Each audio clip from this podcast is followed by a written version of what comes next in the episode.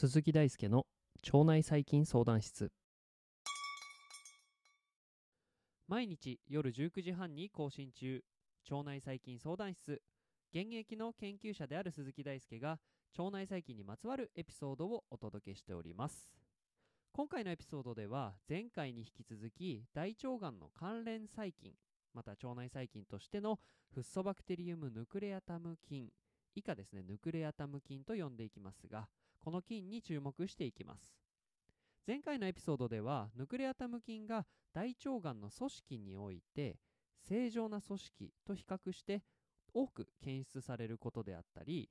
あるいはポリープ形成のモデルマウスなので、まあ、そのがんがんというか、まあ、そのポリープを作りやすいようなマウスがあって、まあ、そのポリープっていうのはがんの一歩手前の病変になりますので、まあ、その大腸がんのモデルマウスとかとしても使われるようなものなんですがこのマウスに対してヌクレアタム菌を投与するとですね大腸ポリープの形成が増加するという研究をご紹介してきました。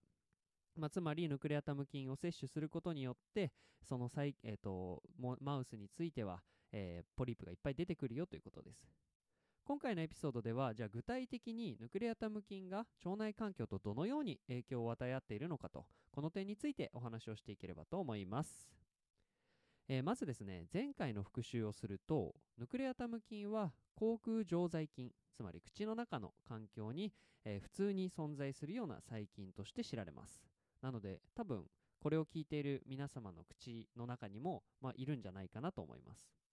そして、まあ、このヌクレアタム自体はですね歯周炎にも関連するという細菌となっております。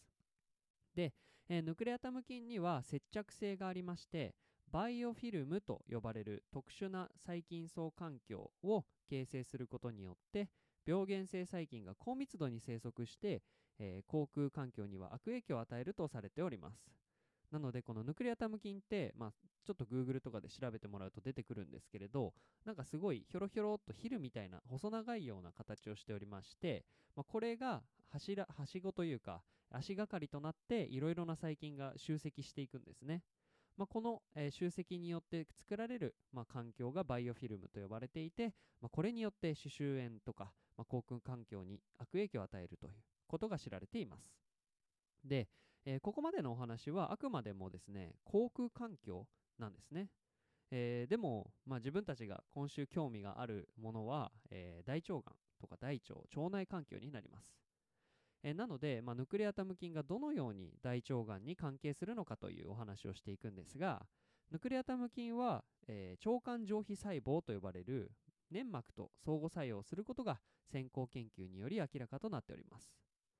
腸管上皮細胞っていうのは、まあ、なんか中学とかの教科書だとなんか生物でなんか腸に重毛があるみたいななんかそういうなんかお話がなんかあったかもしれないんですが、えー、その重毛があったりとかそういうその一番外側ですね。重毛の一番外側とかそこら辺をちょっとイメージしてもらえるとちょっと分かりやすいかなと思いますが、まあ、そういうその腸の外側、まあ、食べ物が一番接するところですね。とヌクレアタム菌が、え、相互作用するということが分かっています。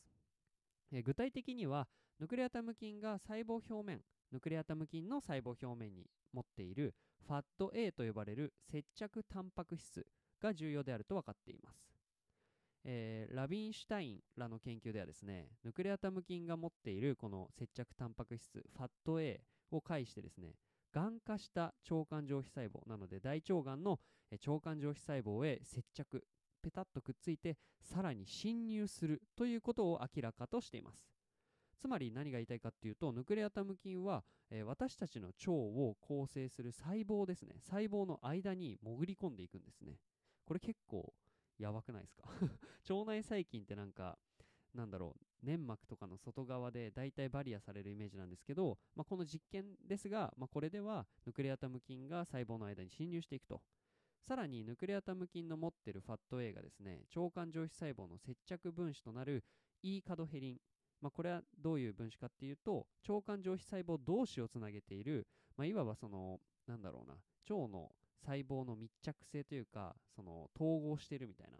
腸の細胞間を、えー密につなぎ止めているような分子。これが E カドヘリンになるんですけれどヌクレアタムの FAT-A はこの E カドヘリンに結合してベータカテニンシグナルと呼ばれる、まあ、シグナルを活性化して大腸がんの細胞の増殖であったりとか炎症反応を弱気することが、えー示唆されています。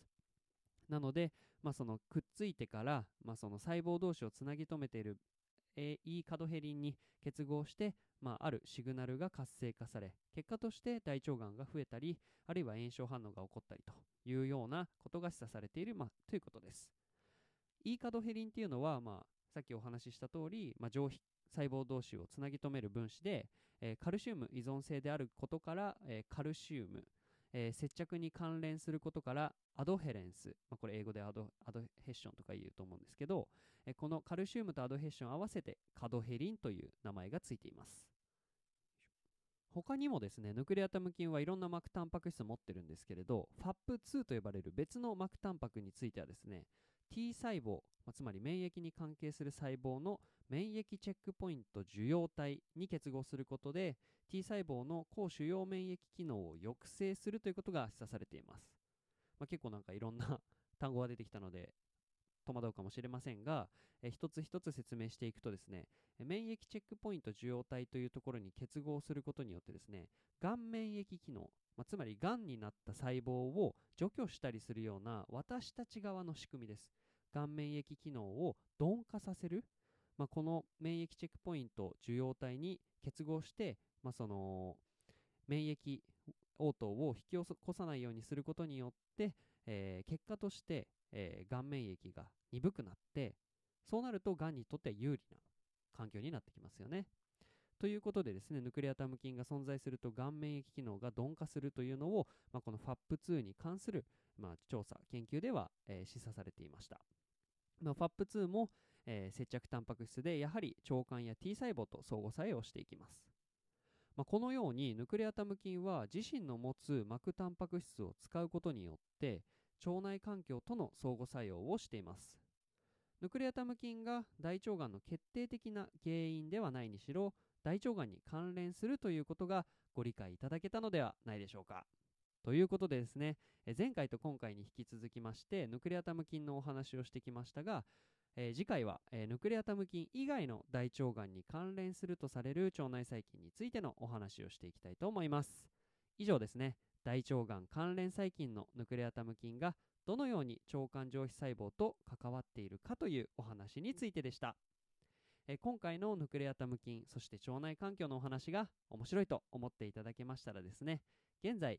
開催されております第4回ジャパンポッドキャストアワーズの、えリスナー投票が開催されていますので、概要欄の投票フォームから名前は腸内細菌相談室で投票していただけると、その1票が腸内細菌や腸内環境の知識のを常識にしていくその一歩につながりますので、ぜひご協力のほどお願いいたします。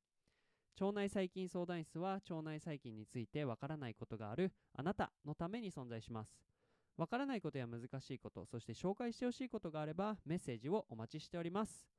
いつでも本当にどしどし待っております。ぜひですね、腸内細菌相談室を使い倒しちゃってください。あなたのリクエストが番組になるかもしれませんよ。